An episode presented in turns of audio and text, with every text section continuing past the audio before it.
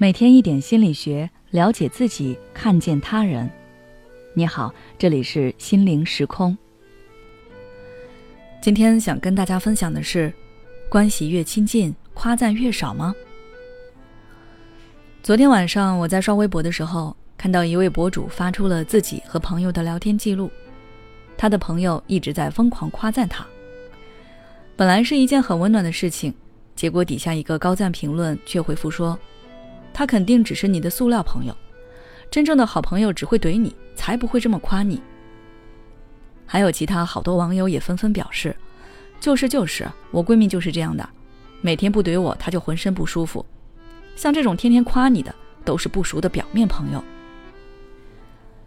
在生活中的确存在这样的现象，有时候你和一个人关系越亲密，对方好像就越少夸奖你。不仅是在友情中。在亲情和爱情中也是如此。大家可以回忆一下，你每次向另一半索要夸奖的时候，对方是不是表现出一副“你没事儿吧”或者“咱们之间还用那一套”的表情？再比如，你向父母炫耀你的成就的时候，他们是不是都提醒你不要飘？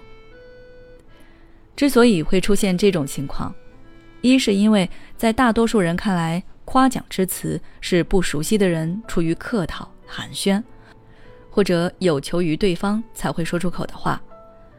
他们或是用夸赞的话来打破尴尬，或是以此来讨得他人的欢心，从而换取某种利益。真正亲密的人之间交流是不需要那么多弯弯绕绕的，所以越是关系越亲近的人，越不会刻意说这些。二是因为受到文化的影响。我们从小接受的教育就是，做人要谦虚、恭谨、低调，不能骄傲自满。就如上面举的例子，当我们想要父母的夸奖，父母总是回避，转而是让我们要更加进步。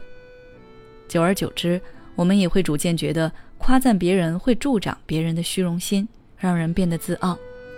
所以，出于为了对方好的心理，越是亲近的人越少夸奖。但是，这样真的是对的吗？也不见得。首先，我要强调，想要得到夸赞，并不等同于虚荣。虚荣是指一个人希望得到一些并非自己努力赢得的赞许，是一种追求虚表的性格缺陷，会让人内心膨胀，它对人是有害的。而想要得到夸赞，它是寻求积极支持。我们都想通过他人的赞许来增强自信心。收获更多前进的动力。一般来说，对人是利大于弊的。其次，夸赞这种积极反馈的作用，并不仅限于陌生人之间的客套寒暄，或者上下级之间的沟通，它也能帮助熟人之间增进感情。因为比起牵扯没那么深的同事、同学、恋人和好友之间的感情更为深厚可贵。他们是我们主要的情感支持来源，那么出自他们的积极反馈，也更能够让我们收获成就感和自尊。所以，越是关系亲近的人，越是应该多一些夸奖。因此，不要再吝啬你的赞美了，请大胆表达你对家人、朋友、恋人的欣赏与赞美吧。